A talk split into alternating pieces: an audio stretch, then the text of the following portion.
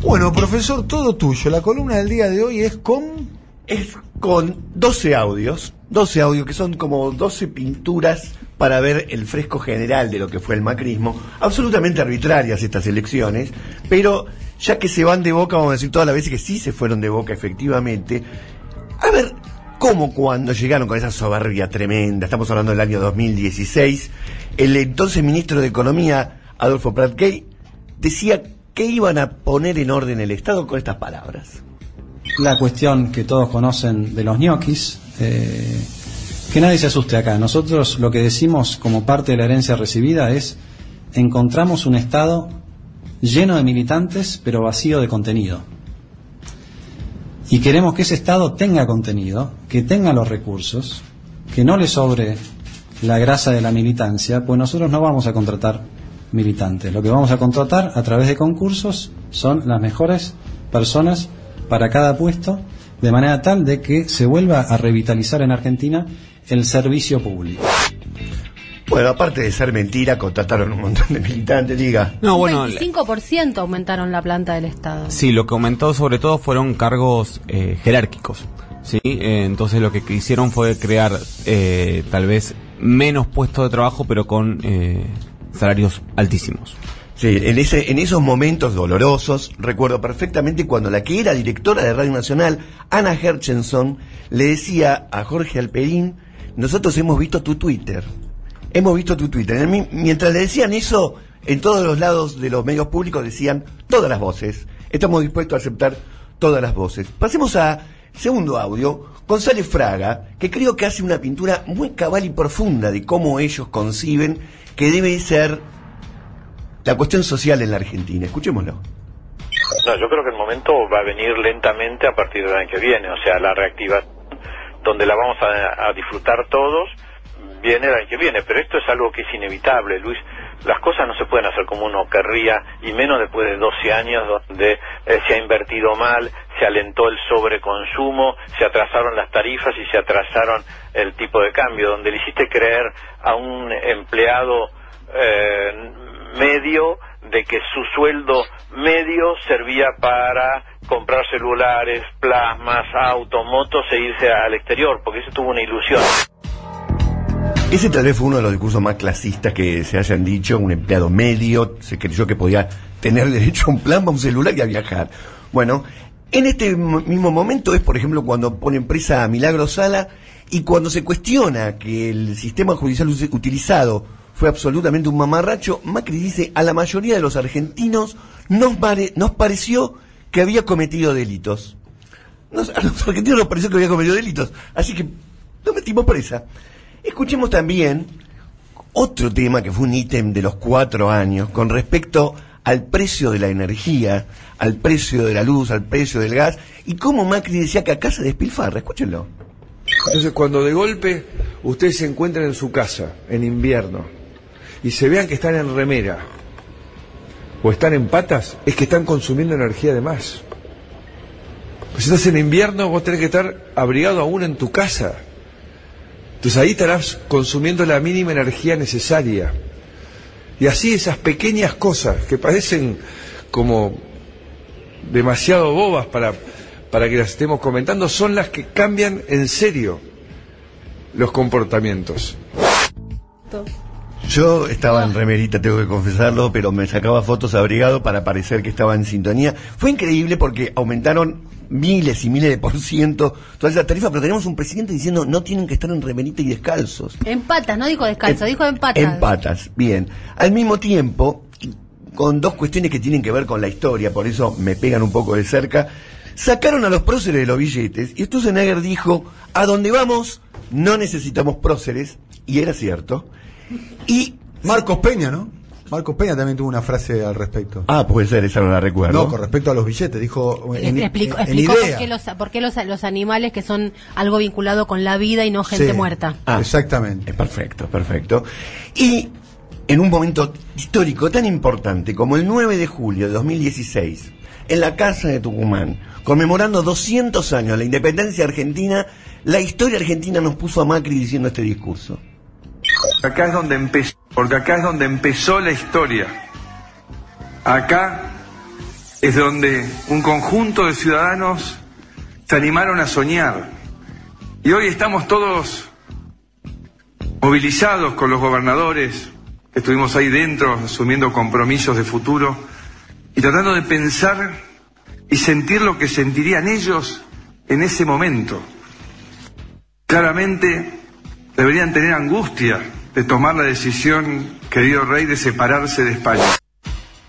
de separarse de Qué angustia, querido Y si- rey. Y si, sí, Qué angustia, querido rey. Y si faltaba algo a donde vamos no necesitamos próceres, la angustia de separarse de España, fue cuando llegó el momento del acuerdo con el Fondo Monetario Internacional en el que Mauricio Macri dijo, se van a enamorar de Christine Lagarde. Bien.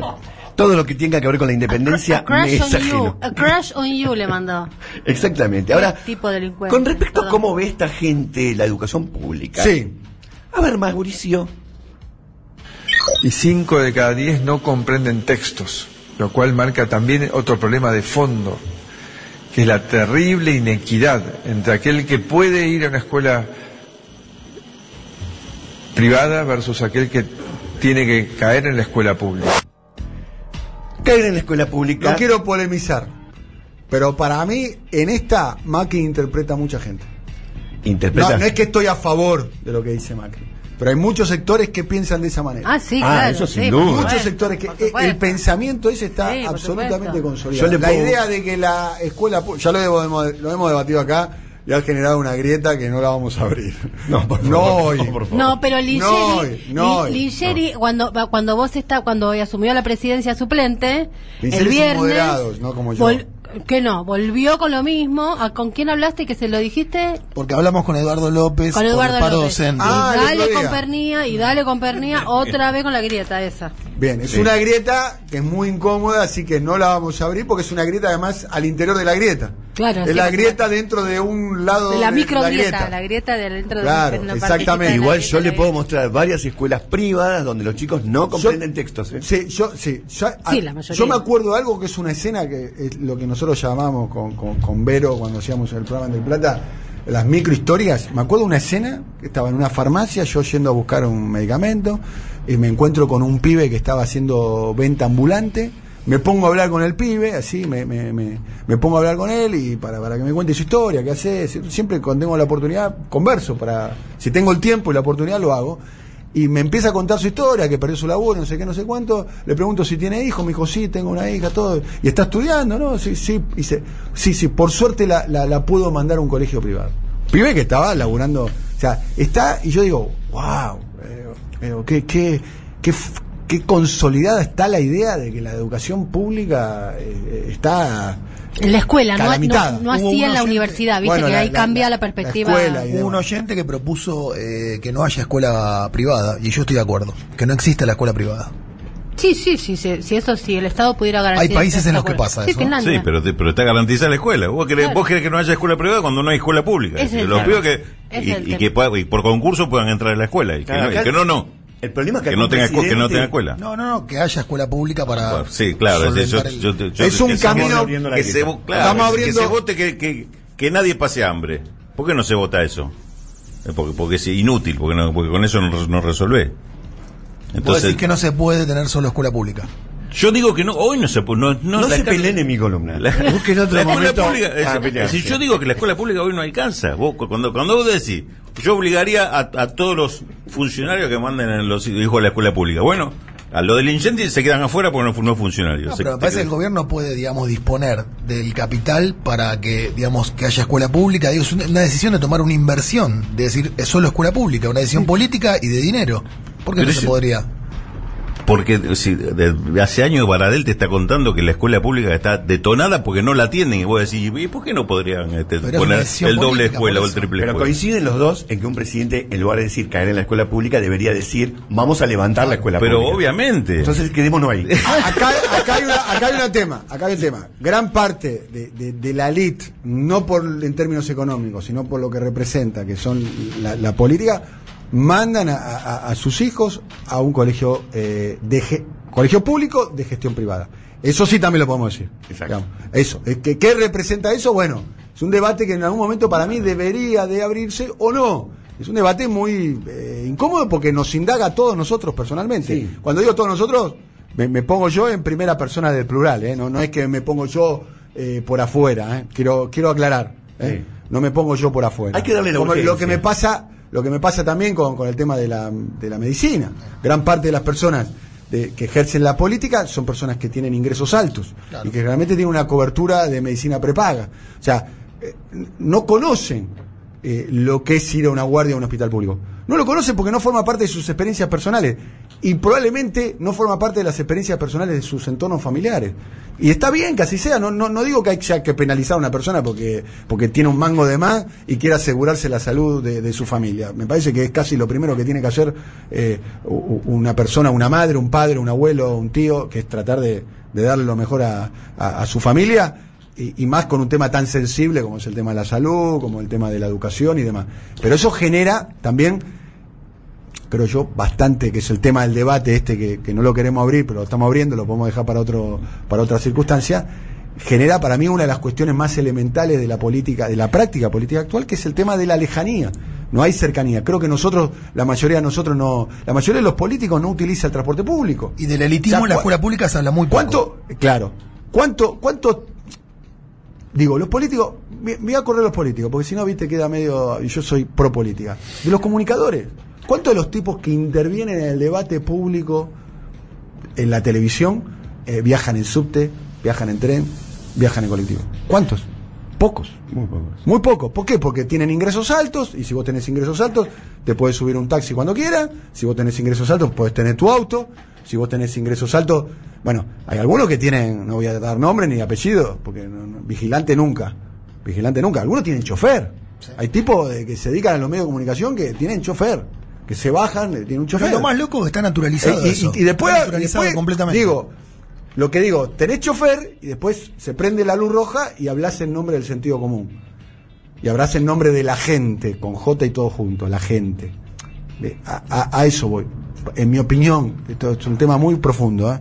la, la política debería de recuperar el, el atributo de la cercanía. Y, y hay diferentes caminos para, para recuperar el atributo de la, de la cercanía. Eh, y lo insisto sobre lo primero, porque si no pareciera ser que hablo de una superioridad moral que carezco.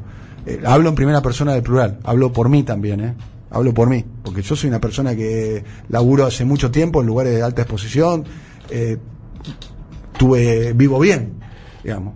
¿Entendés? No es que tengo auto, tengo medio transporte, si me quiero subir un taxi me subo, si me quiero subir un Uber me subo.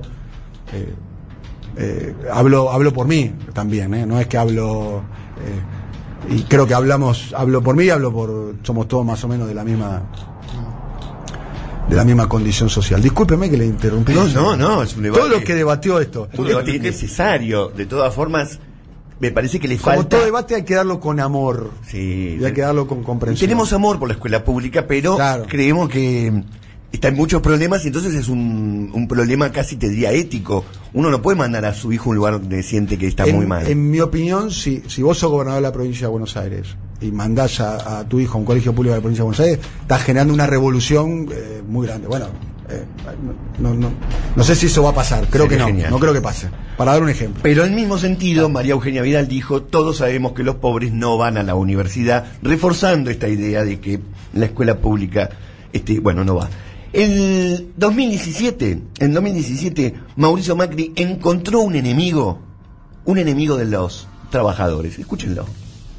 Todo este sistema que hemos hecho los argentinos de premiar la viveza criolla malentendida nos llevó a perder tiempo y oportunidades. Entonces tenemos que enfrentar esas cosas. Enfrentar, como hablo, la mafia de los juicios laborales. Eso es algo que hay que enfrentar y terminar, porque eso destruye la generación de empleo futuro. Este grupo de estudios, que por suerte son una minoría, laboralistas, con un grupo de jueces minoritarios laboralistas, conducidos por Recalde, le ha hecho mucho daño a la Argentina.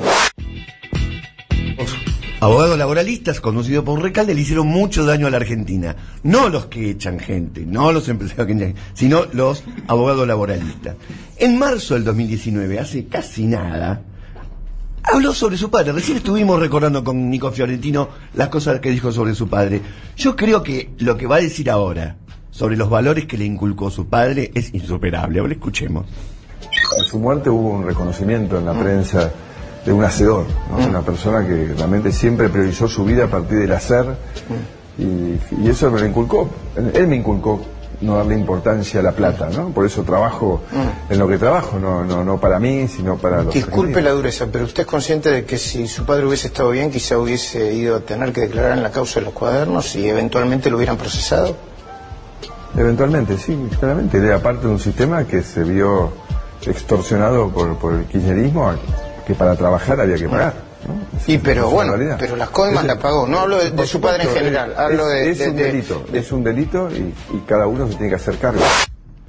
El padre estaba recién fallecido y él dijo, mi padre cometió un delito, pero a mí me parece que hay que darle más importancia al otro que dijo. Mi padre me enseñó a no darle importancia a la plata. Repito, Mauricio Macri dijo, mi padre me enseñó a no darle importancia a la plata. Bueno, sigamos. En abril del 2019, que es un año pletórico de frases este, del macrismo, Laura Alonso, que durante muchísimo tiempo se dedicó a decir que ella venía a cor- a combatir la corrupción, declara que desde su cargo, que es el de la Oficina de Anticorrupción, a ver qué va a pasar, qué va a hacer. Corre, ¿La oficina anticorrupción se mete, es querellante o no? ¿O las deja pasar? Mira, dos cosas. Nosotros hemos hecho aportes, en- aportes de información en varias causas y dado que he sufrido acusaciones personales eh, durante mucho tiempo respecto de parcialidad o, falta de imparcialidad eh, y por la falta de recursos humanos que también tenemos, en este momento no estamos creyendo en ninguna de esas causas porque para que me acusen de encubridora en las causas y de ir a embarrar causas de la corrupción, que las lleven adelante los fiscales, que son los fiscales y los jueces naturales de las causas de este gobierno.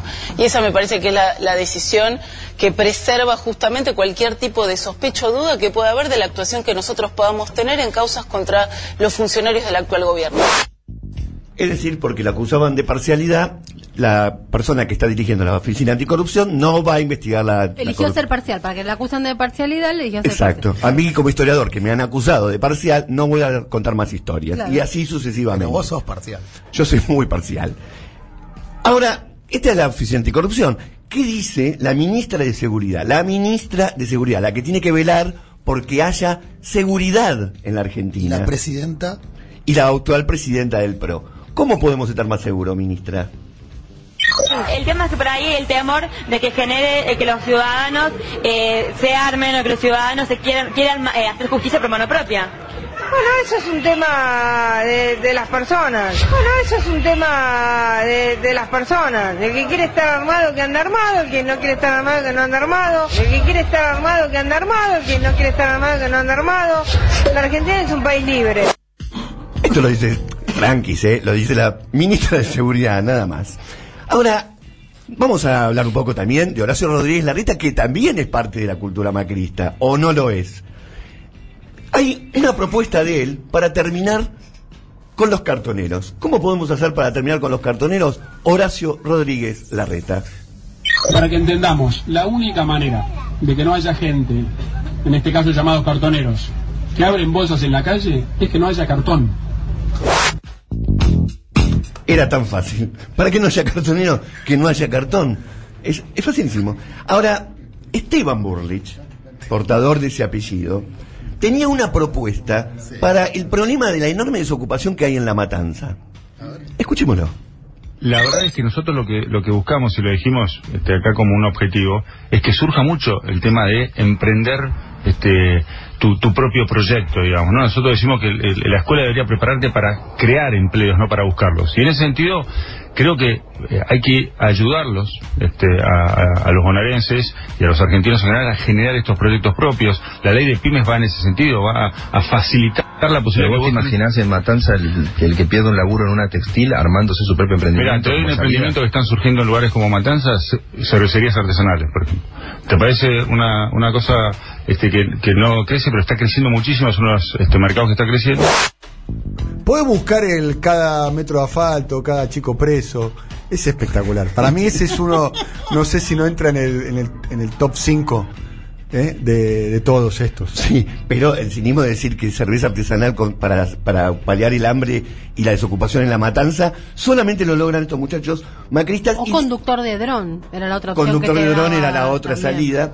Y por último, vamos a escuchar a Elisa Carrió, que en el momento álgido de la crisis, cuando el dólar no paraba de dispararse, se veía que crecía la pobreza, le hizo una propuesta a la clase media. Yo sé que hay una desesperanza, yo sé que el impacto es sobre salarios.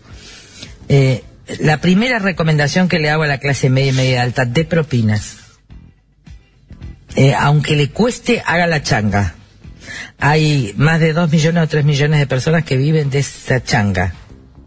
¿Está? Y a veces nosotros cuando nos ajustamos, lo primero que dejamos es dar propina. Esto va cortando un círculo, me pasó con los cartoneros en Itatí en el 2001, este esfuerzo solidario. Esto es lisérgico, a lo que ha pasado, ¿eh? Lástima que no está Leonardo Fabio para reconstruir todo esto, pero además es de propinas. Propinas. Propinas. Y además el término, aunque le cueste. En un momento dice, aunque le cu- Mira, te va a costar dar propina, pero si te cuesta, aunque te cueste, tenés que dar propina. Se da propina siempre, ¿no? Sí, por ¿Estamos de supuesto, acuerdo? por supuesto. Para mí, la gran, la gran, este, la gran grieta es si dejas propina cuando cargas nafta o no. Yo dejo propina cuando cargo nafta, dejo propina siempre. también. Obviamente no dejas el 10%, ¿no?